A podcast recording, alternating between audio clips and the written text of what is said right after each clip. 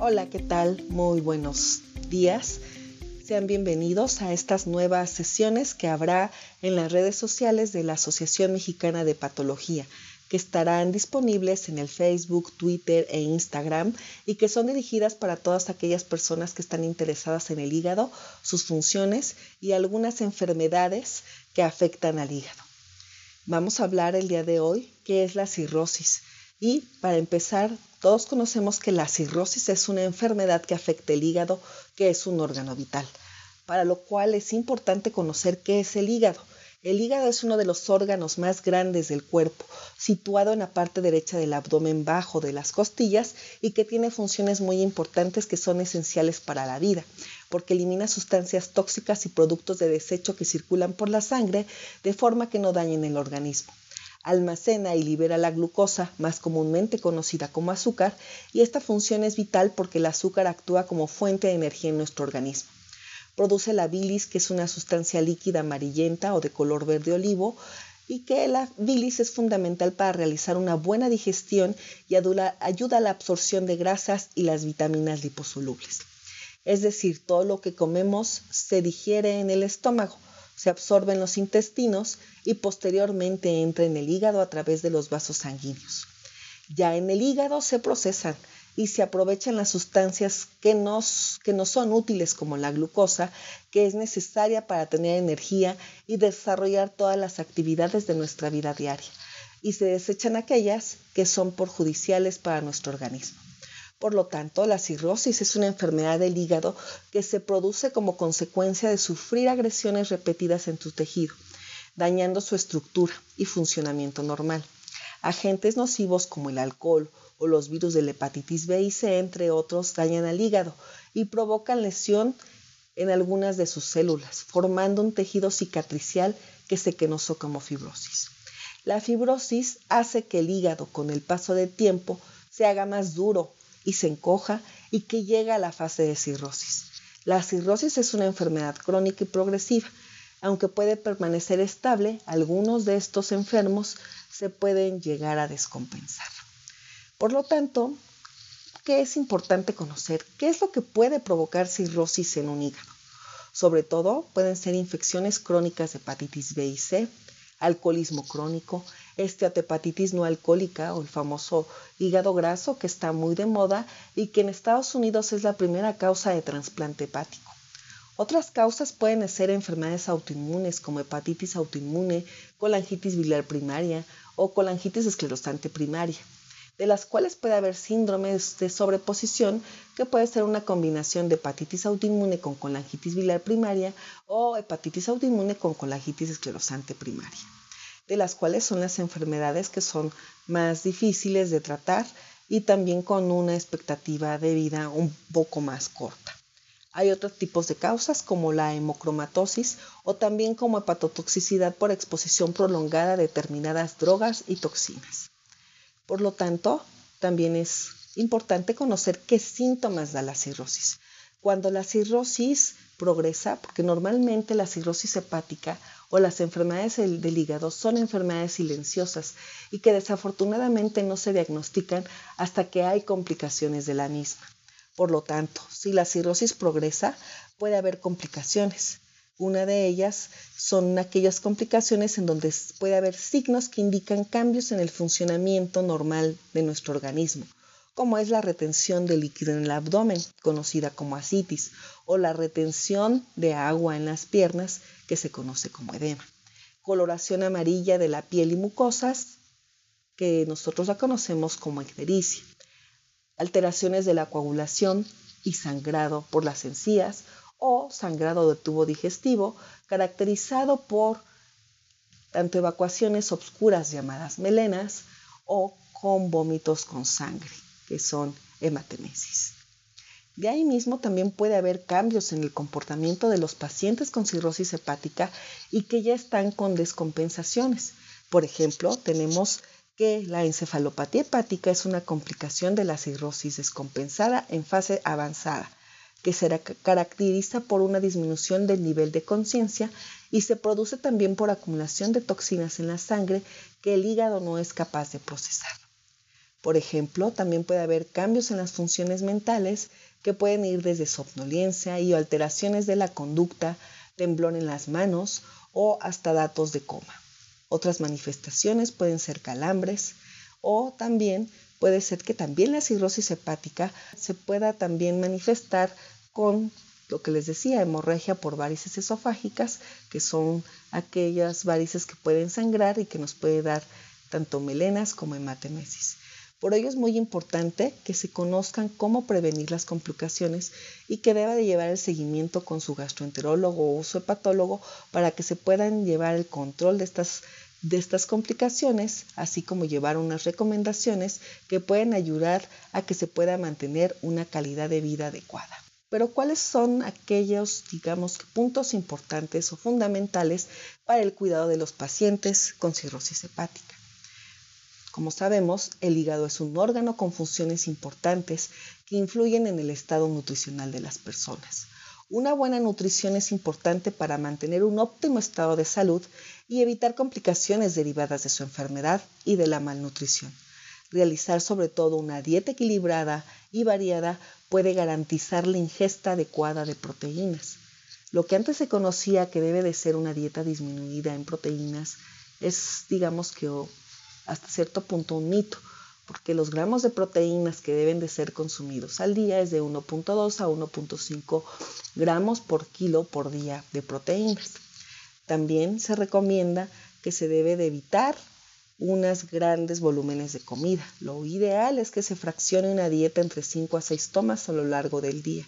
Y también es importante realizar una ingesta nocturna antes de ir a dormir, ya sea un vaso de leche o dos galletas pequeñas Marías, porque esto pues nos va a ayudar también al, al paciente que tiene enfermedad hepática.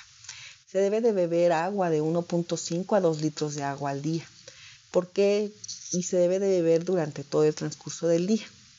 También es muy importante recordar que se tiene prohibido consumir cualquier bebida alcohólica, ya sea un vino, cerveza, sidra.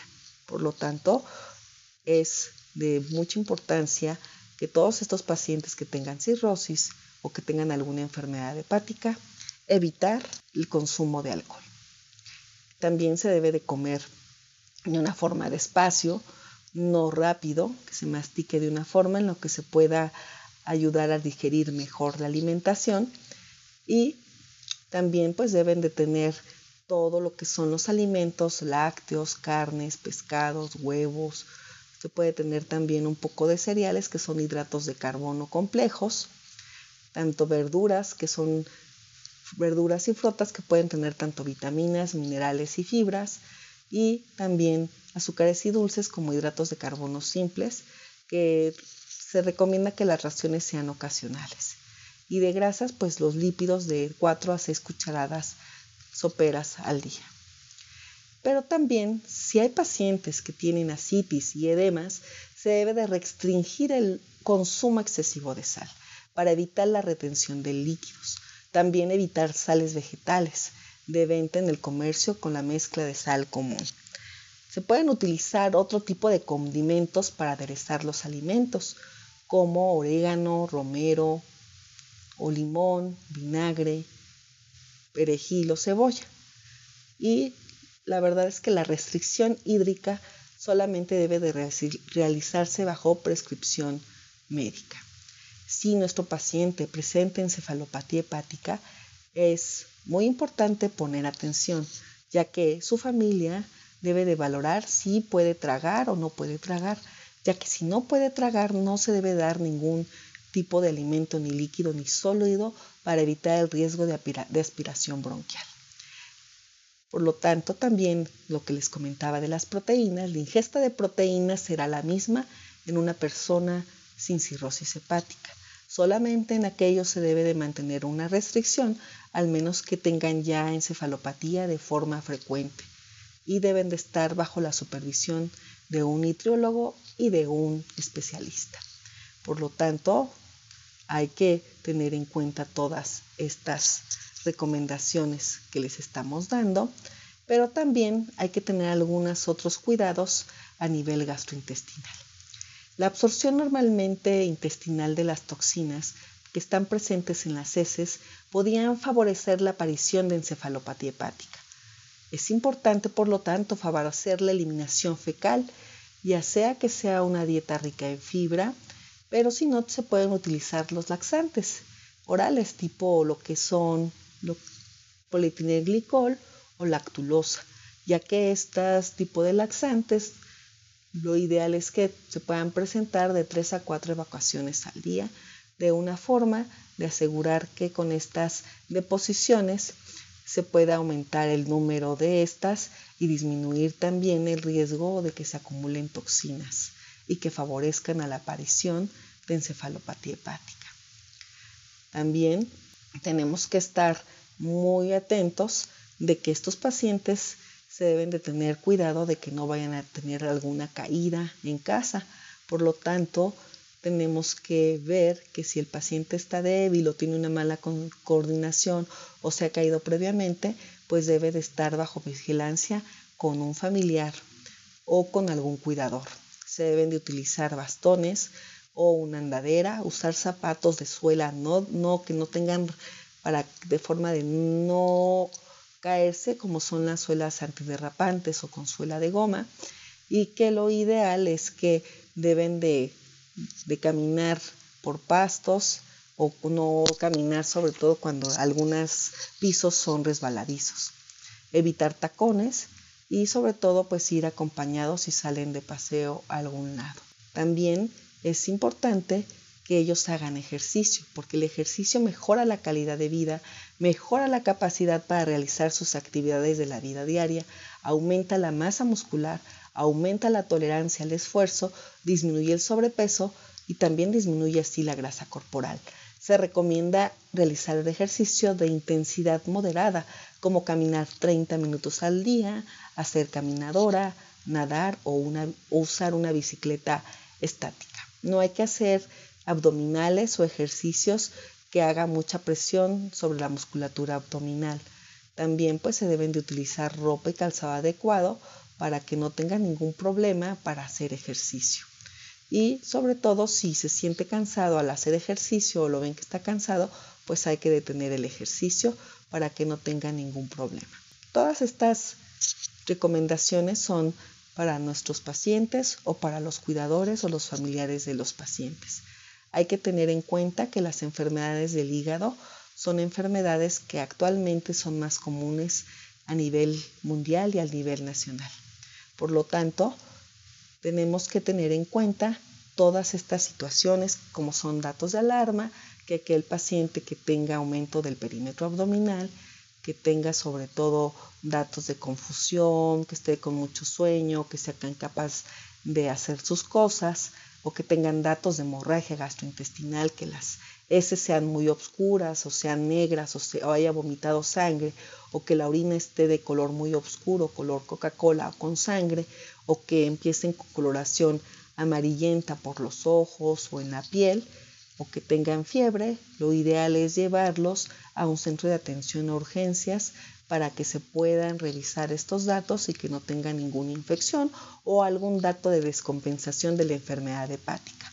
Hay que recordar que no hay que automedicarse, ya que hay fármacos que en lugar de ayudar pueden ser perjudiciales para los pacientes con enfermedades hepáticas. Lo ideal también es evitar antiinflamatorios no esteroideos tipo ibuprofeno, naproxeno, diclofenaco, metamisol, entre otros y que pues lo ideal es si hay dolor es que puedan tomar paracetamol, que es lo que está incluido en las guías para el manejo del dolor en los pacientes con cirrosis, que la dosis máxima son 2 gramos al día, o sea, cuatro tabletitas de 500 miligramos al día, o pueden tomar tramadol, que son de estos dos antibióticos que podemos usar, sobre todo en estos pacientes con enfermedades hepáticas. Y siempre debe de estar bajo vigilancia de algún médico especialista o, algún médico que pueda llevar el control de las complicaciones hepáticas. Y recordar siempre que aunque su médico no se lo informe, el médico familiar, pues tiene que hacerse un ultrasonido de hígado cada seis meses para estar vigilando que no haya crecimiento de nódulos en, en el hígado.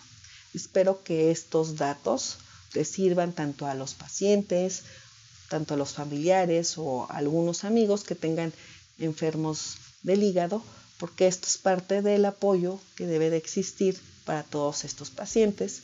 Y no se olviden de seguirnos en nuestras redes sociales y nos vemos para la próxima.